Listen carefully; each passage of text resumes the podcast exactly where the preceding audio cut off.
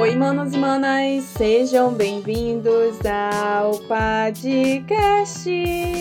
Aqui você encontra um bate-papo super descontraído de temas relevantes, outros nem tanto assim, mas sempre trazendo uma análise e uma reflexão sobre a nossa sociedade. Além, é claro, de compartilhar com vocês os babados da semana. Agora vamos iniciar o nosso bate-papo de hoje. Desde o último episódio, muitas coisas aconteceram, muitas coisas levaram a internet ao fuzuê, como por exemplo, Ludmilla esquecendo o hino nacional lá no GP de Fórmula 1, se eu não me engano, foi este o evento ao qual a cantora foi convidada para cantar o hino nacional e acabou esquecendo. Mas, segundo a mesma, hum, ela não esqueceu. Acabou acontecendo ali um problema no áudio que ocasionou aquela falha ali durante a sua cantoria. Daí corta para Prêmio Multishow, Ludmilla cantando o hino nacional completo para mostrar para as pessoas que a criticaram, não só para mostrar, mas para provar as pessoas que a criticaram nas redes sociais de que sim, ela sabe cantar o hino nacional. Eu achei isso tudo muito engraçado e não vou negar, gente, achei bom trazer esse alívio cômico depois de tantas notícias ruins, de tantas tragédias acontecendo ao redor do mundo, ter esse alívio cômico, ter uma notícia que faz a gente dar risada e, e zoar, sabe? Ter esse alívio, poder respirar e se alienar um pouco, foi ótimo. Eu amei. Porque logo depois vieram algumas notícias muito tristes, lamentáveis, como o caso da Ana Hickman e o marido dela, que eu nem me dei o trabalho de saber o nome, que infelizmente a Ana sofreu uma violência doméstica. Assim que as notícias começaram a surgir nas redes sociais, lá na, no X, no antigo Twitter, eu confesso que eu duvidei um pouco, mas não demorou para alguns veículos de comunicação mais tradicionais, né, assim, enfim, alguns portais de, de notícias mais influentes dentro da, das redes noticiarem também o caso. Aí eu comecei a levar mais a sério até o ponto de ser noticiado nos telejornais. E aí sim eu acreditei definitivamente. E não demorou muito para vir a público o boletim de ocorrência que a Ana prestou contra o marido. E realmente a Ana sofreu violência doméstica. Infelizmente, ela não solicitou a medida protetiva e ela deve saber as razões, né? Ela tem as razões dela para não solicitar essa medida protetiva. Até o momento que eu estou gravando este episódio, é, que eu, que eu saiba, o marido dela ainda não ainda não se apresentou à polícia. Ele só fez algumas declarações nas redes sociais, nota de esclarecimento, um kikiki, um cococó do hétero cisnormativo bolsonarista, como né, a gente não é à toa que tem aquele ditado maravilhoso. Nem todo bolsonarista, mas sempre um bolsonarista. E esse caso serve como um grande exemplo de que a violência contra a mulher, a violência doméstica, ela não escolhe classe social. Ela não distingue as mulheres pela classe social, pela raça, pela religião, por nada, gente. Você é mulher, você está sujeita a ser vítima de violência doméstica você está sujeita a ser vítima do feminicídio. Não à toa, né, o caso da Ana vem logo após o outro caso, que aí sim um caso de feminicídio da cantora gospel, né, e o marido dela. Eu não vou nem explanar a respeito disso, porque esse caso é muito assim sinistro, porque isso envolve religiosidade, religiosidade não, Silvia. Envolve religião, envolve esse moralismo cristão fanático extremo. Então, não vou explanar, mas volto a dizer, o caso da Ana, infelizmente, serve de exemplo e também de incentivo para outras mulheres que porventura estejam passando pelo mesmo tipo de situação, que estejam sendo vítimas da, de violência doméstica. E não é o ponto aqui neste episódio, né? Eu não quero explanar a respeito disso, porque inclui diversas camadas, gente. Camadas sociais, questões financeiras, então. É, que eu só espero de verdade que este caso ele sirva de exemplo e de incentivo para as mulheres que possam denunciar os seus agressores. E por favor, gente, utilizem esse direito, né? Nosso direito. Enquanto mulheres, nós temos esse direito, a lei nos ampara, o Código Penal nos ampara em relação à medida protetiva. Sabemos que assim, não é um meio que de fato proteja a mulher, porque se formos analisar as estatísticas de feminicídio, vamos ver ali que tem um alto número de mulheres que tinham a medida protetiva, porém que não foi respeitada. E aí, ai, gente, é. Como eu disse, falar sobre violência doméstica no nosso país inclui diversas camadas. A gente tem que analisar todo caso com muita cautela. A gente não pode sair generalizando e ditando o que é certo o que é errado. Como eu disse também, o fato da Ana não ter, ter pedido a medida protetiva, ela deve ter as razões dela. Ela deve saber o que é melhor, não apenas para ela, mas também para o filho, porque no meio disso tudo tem um filho. E pelo que algumas pessoas começaram aí, né? Começou a circular aí o, o, os depoimentos de supostos vizinhos, trazendo umas supostas acusações de que a Ana já era vítima de agressão verbal e física há muitos anos. Tudo isso, gente, supostamente no campo das ideias, sabe? Nada comprovado. A única prova que nós temos é que, sim, a Ana foi vítima de violência, porque existe um boletim de ocorrência contra o marido. Ai, gente, enfim. Aí eu, eu, fico lembrando da notícia da Ludmilla e fico, ai, gente, porque não temos outra notícia assim, né? Pra dar aquele ali, aquela aliviada, né? E um outro caso também que aconteceu foi o da, da morte da influenciadora, depois de realizar um procedimento cirúrgico, uma plástica, né? No caso, uma lipo no joelho ela teve algumas complicações e infelizmente veio a óbito. E como sempre acontece nesses casos, né? Quando envolve uma mulher, no caso uma influenciadora e cirurgia plástica, a internet se comove e levando um debate a respeito dos padrões de beleza que são impostos a nós mulheres. E como todos nós sabemos, o novo padrão de beleza feminino é o padrão da extrema magreza. E eu já falei, explanei, no ano passado eu fiz um episódio onde eu explanei a respeito disso. Porque, ai gente, isso é tão problemático, tão, tão problemático. E isso também inclui diversas camadas, mas enfim. Todos os dias, nós mulheres somos submetidas e condicionadas a um determinado tipo de conteúdo criado dentro da internet.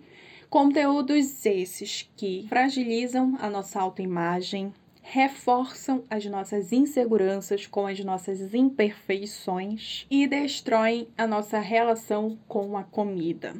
Falo isso por experiência própria. Durante anos eu fui condicionada a esse tipo de conteúdo que muitas influenciadoras criam nas redes sociais com o único propósito de realmente causar isso, tá? Algumas criam de forma inconsciente, outras é de forma consciente, tá, gente?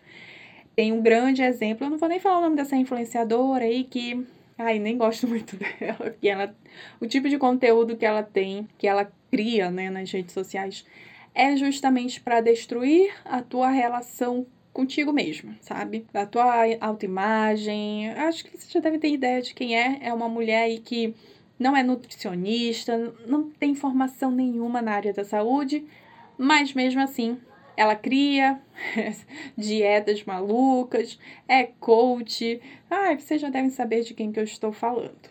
Então, nitidamente, nós vamos criando uh, uma relação muito ruim com o nosso próprio corpo. E claro, vamos é, tendo a ideia de que submeter o nosso corpo a procedimentos cirúrgicos invasivos, como é a cirurgia plástica, vai nos trazer essa satisfação plena com o nosso próprio corpo.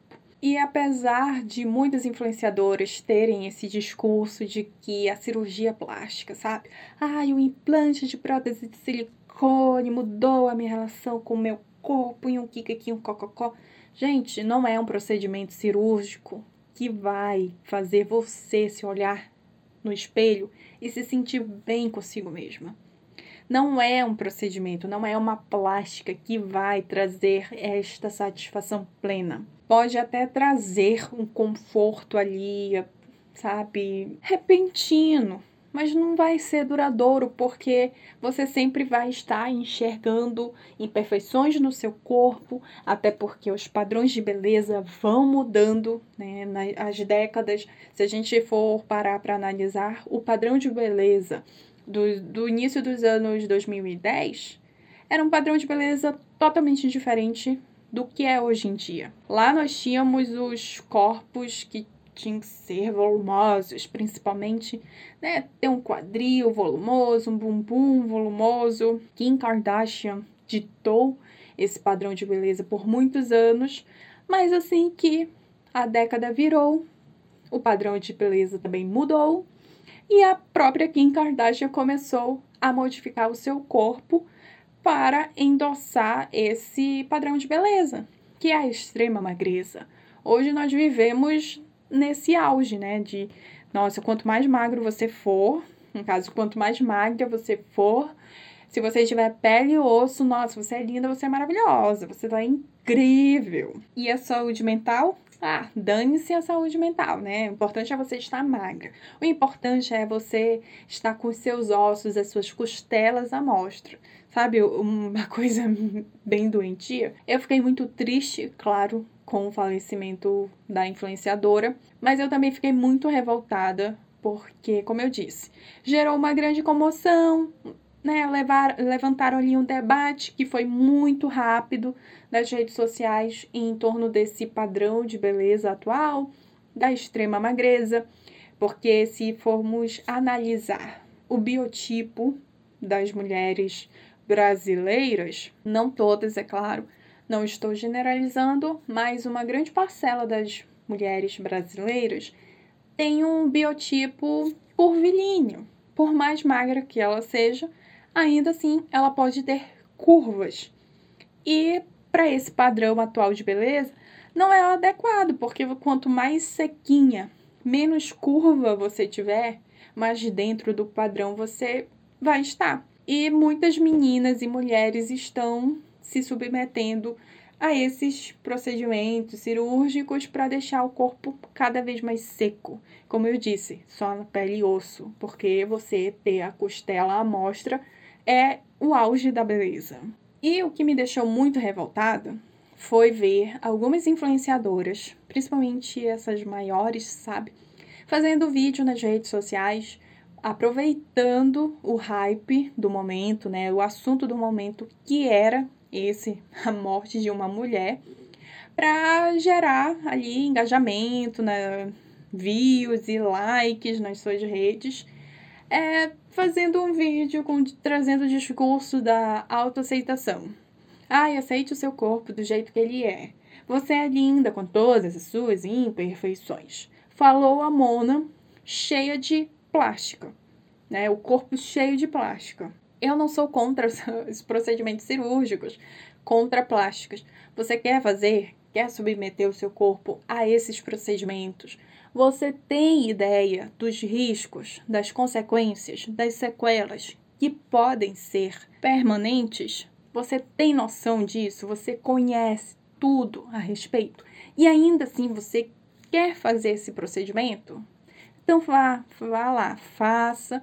Só não faça esse tipo de conteúdo tenebroso da romantização e da banalização das cirurgias plásticas, que a grande maioria dessas meninas fazem nas redes sociais. Banalizam qualquer tipo de plástica. Ai, romantizam todo tipo de sofrimento que elas se submetem, condicionam os seus corpos e depois querem impor na, nas demais pessoas, né, nas demais mulheres. Daí, quando acontece esse tipo de situação, quando uma mulher vem, a, vem perder a vida por conta dessas, desses procedimentos cirúrgicos, a bonitona, como diria Andressa Kerry, a bonitona das tapiocas, faz um vídeo levantando uma pauta, usando uma causa que ela, gente, ela não vive isso na vida dela simplesmente para gerar views. Isso me deixou tão revoltada. Vi algumas influenciadoras que eu seguia desse nicho de beleza, né? Fazendo esse tipo de vídeo, sendo que a, a mulher tá cheia de plástica, aí dizendo que ai, você tem que se aceitar do jeito que você é. A, a minha revolta não é com o discurso da autoaceitação. Sim, a gente tem que se aceitar mas ver uma mulher que está cheia de procedimentos cirúrgicos, cheia de plástica, dizendo para outras mulheres que elas não devem submeter o corpo delas a procedimentos cirúrgicos, que devem ai, aceitar o corpo com todas as imperfeições. Ai, gente, isso é muita hipocrisia. Aí eu fiquei muito irritada, deixei de seguir uma penca de, de meninas e mulheres no Instagram. E eu fiquei mais feliz ainda foi de ver que esse, essa percepção não é única minha, sabe? Tipo, não, não sou só eu que tenho essa percepção. Outras influenciadoras lá no TikTok começaram também a criar vídeos criticando as mesmas influenciadoras que eu tinha deixado de seguir por conta desse discurso da autoaceitação. Ai, ai, ai, ai, ai. Ai, gente, é de revoltar. É de, assim, de estressar, de dar vontade, assim, de pegar e arrancar os cabelos de tanta raiva, de... Ai, enfim, gente, eu fiquei muito revoltada. eu fiquei muito revoltada, mas depois eu fiquei aliviada porque por um instante eu achei que só eu que tinha essa visão, essa percepção, mas não, graças a Deus, não. Outras influenciadoras bem, sabe, assim, que tem, tem um bom senso. Graças a Deus que no TikTok eu tô seguindo mais esse tipo de influenciadora que tem um bom senso, um caráter, uma índole, e elas também né, foram nessa mesma linha de raciocínio. Em resumo, eu é, só posso desejar para a família e os amigos da influenciadora que Deus conforte o coração deles e, no mais, é respeitarmos esse momento de luto de todos eles. Uma pessoa, né, eu como uma pessoa que já passou por muitas experiências de perda, né, de, de ter entes queridos partindo deste plano material, sei o quão necessário é o processo do luto e mais ainda o respeito dos demais, né? Então, a gente só tem que respeitar.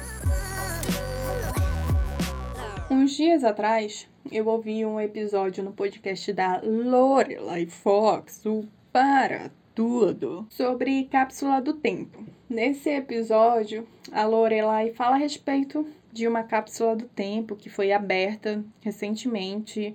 Eu não sei se foi na Rússia, na Alemanha, ai, não lembro direito o país onde esse, essa cápsula do tempo foi aberta. Uma cápsula do tempo dos anos 60, se eu não me engano. E nesse mesmo episódio, a Lorelai, ela diz, ela faz um paralelo em relação às nossas redes sociais, que hoje em dia as redes sociais elas se tornaram uma cápsula do tempo. E essa fala dela fez explodir a minha cabeça, porque eu nunca tinha parado para pensar a respeito disso.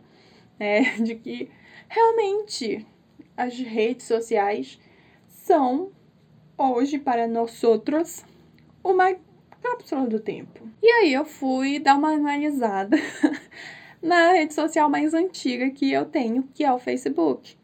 Eu criei a minha conta em 2008. Sim, gente, em 2008, em agosto de 2008, eu ainda fazia o ensino médio. Eu estava no terceiro ano do ensino médio quando eu criei o meu perfil junto com duas outras amigas, a Luana e a Camila. Ai, gente, bons tempos, bons tempos. E não tem muito tempo que eu já tinha reparado em algumas postagens que eu fiz no Facebook alguns anos atrás. É, em 2021, eu abri o Facebook. O Facebook é uma rede social que eu quase não uso. Mas lá em 2021, eu entrei no Facebook para fazer uma limpa uh, nas fotos que eu tinha com, com o meu ex. Acabei excluindo diversas, todas as fotos que eu havia postado, eu excluí.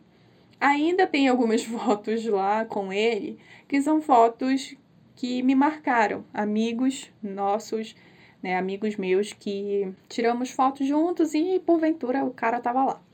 Então ficaram somente essas fotos. Mas tem muitas postagens de Dia dos Namorados, de aniversário, sabe? Algumas postagens. Essas postagens eu acabei não apagando. Eu apaguei somente as fotos. E daí eu lembrei, né, nesse episódio da Lorelai, eu lembrei disso, de, né, que ah, o meu Facebook é, para mim, a minha cápsula do tempo, né, uma cápsula do tempo mais antiga, porque ali contém diversas memórias, diversas versões da Silvia, da Silvia adolescente, da Silvia jovem adulta, da Silvia, né, jovem. e da Silvia adulta, né? Ou pelo menos iniciando a vida adulta, porque eu parei de usar o Facebook assim constantemente, acho que em 2017, 2018. Não sei, tem algumas fotos do ano passado, mas são fotos que eu postava no Instagram e também iam diretamente pro Facebook, sabe?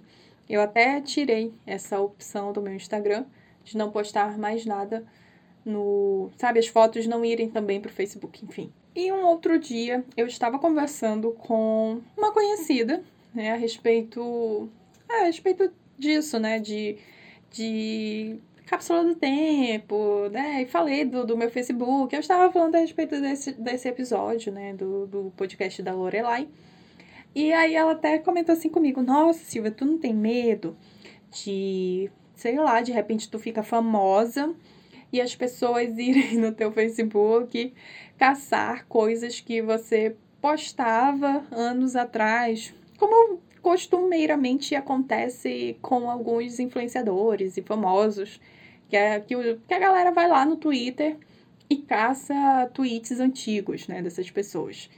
E geralmente são tweets bem problemáticos. E daí eu fiquei assim, ai gente, não sei. Eu falei assim, ai, acho que não, amiga. Eu sabe? Eu, eu tenho muitos posts problemáticos lá no Facebook. Muito, muito problemáticos, gente, assim. Ai, tem uns posts ali, tem umas postagens com um teor um tanto machista. Mas ao mesmo tempo que isso me assusta, eu fico tranquila porque são postagens de 10 anos atrás, de 11 anos atrás. Postagens essas que marcam um período da minha vida de um momento em que eu tinha aquele pensamento. Mas ao mesmo tempo que, a, que sabe, é um, é um misto de sentimentos. Mas no final eu fico muito feliz porque eu sei que eu não penso mais daquele jeito. Que eu mudei as minhas opiniões. Né? Que eu mudei a minha opinião em relação àquela determinada situação. Isso me traz esse conforto e também é uma demonstração viva de que, apesar de eu diariamente achar que eu não progredi na vida, que eu não tive uma evolução, ver essas postagens mais antigas lá no meu Facebook me trouxeram esse sentimento de não, cara, eu realmente estou evoluindo. Né? Eu não penso mais desse jeito. Eu não tenho mais esse pensamento machista. Eu não tenho mais esse pensamento retrógrado. A minha opinião, que parecia muito, muito concreta, definitiva naquele momento, hoje já mudou. As minhas convicções dos 22, dos 23 anos não são mais as convicções da Silvia de 33 anos. Então isso trouxe, me trouxe esse sentimento de, ai não, eu estou evoluindo sim, eu estou progredindo. Por mais que diariamente eu acho que minha vida está sabe, parada, que nada acontece, que eu continuo a mesma pessoa, só que eu não continuo a mesma pessoa. Então foi muito bom parar para dar uma olhadinha lá no Facebook, nessas postagens mais antigas e perceber a minha evolução e perceber a minha mudança. Ai, foi, foi de certa forma um tanto quanto satisfatório, embora eu tenha sentido muita vergonha alheia e tenha pensado assim: nossa, o quão idiota eu era. Nossa, como eu era idiota. Como eu tinha uma visão tão distorcida da minha realidade, da bolha a qual eu faço parte. Não, e pior, o, e, o quão presa dentro da minha bolha eu estava, que eu ainda convivia com pessoas que reforçavam esse meu pensamento muito enclausurado, sabe? Tô muito feliz.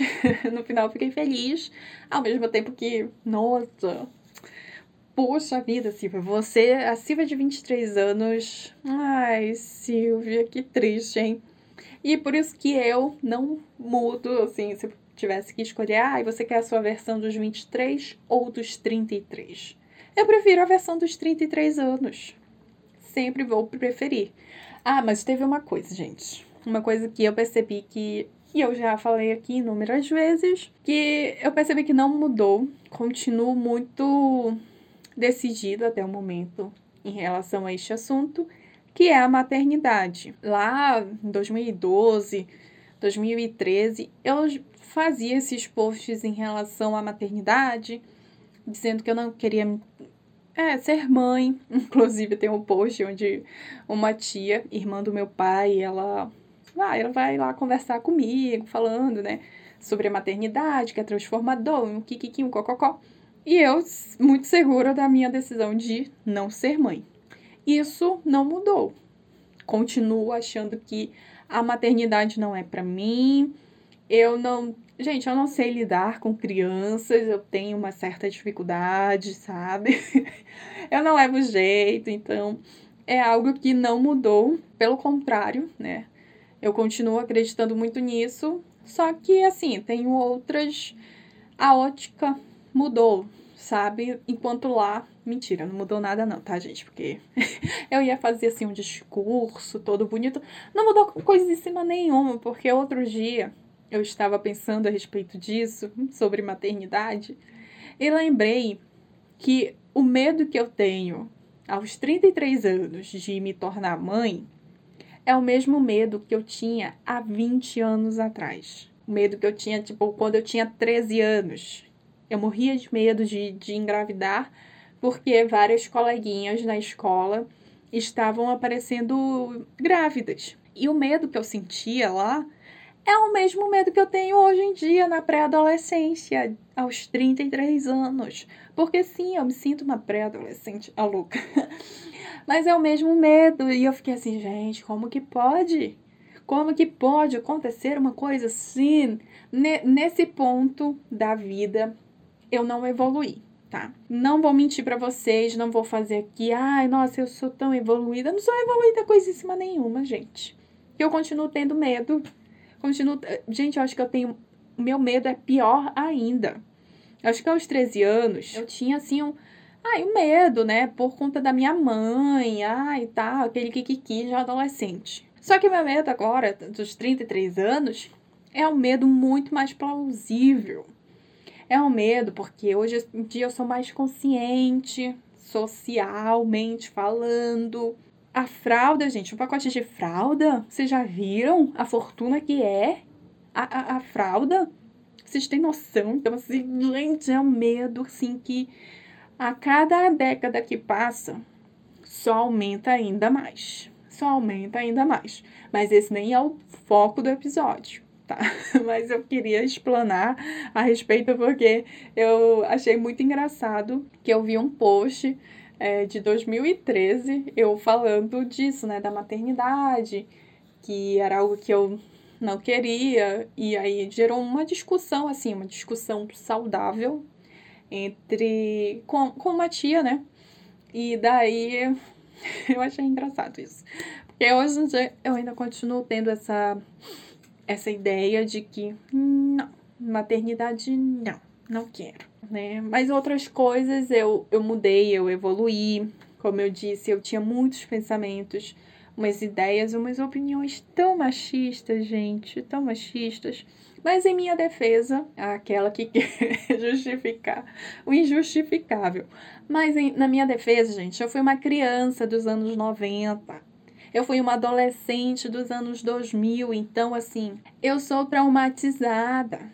Eu tenho essa liberdade poética. Eu tenho essa licença, né? Enfim. Ai, gente, mas foi muito legal.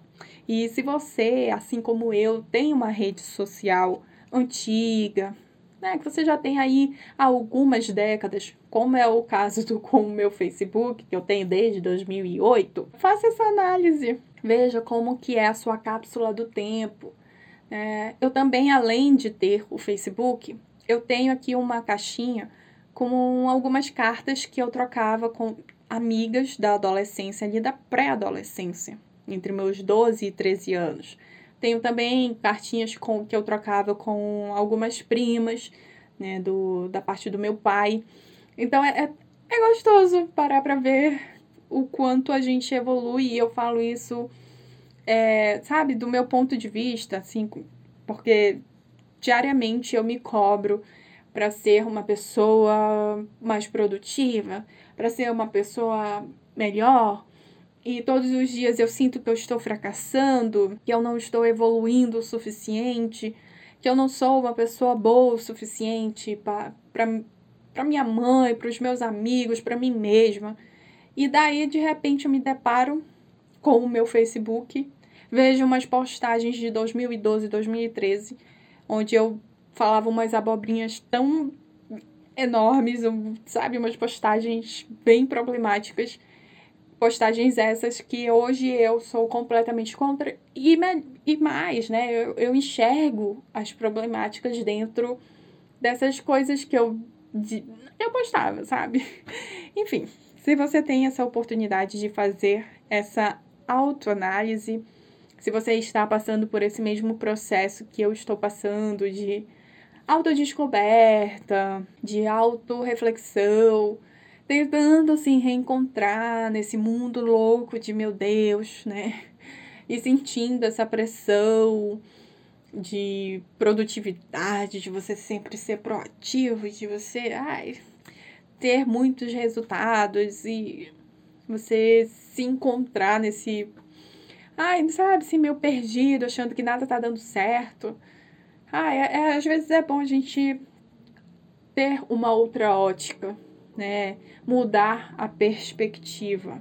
Enfim, acho que vocês compreenderam, né, gente? É que eu já. Ai, já falei demais. Eu, eu, eu não sei mais nem o que eu tô falando. Ai, Silvia, o que, que você quer falar, mulher? Eu vou encerrar esse episódio. Eu vou embora porque eu já falei demais.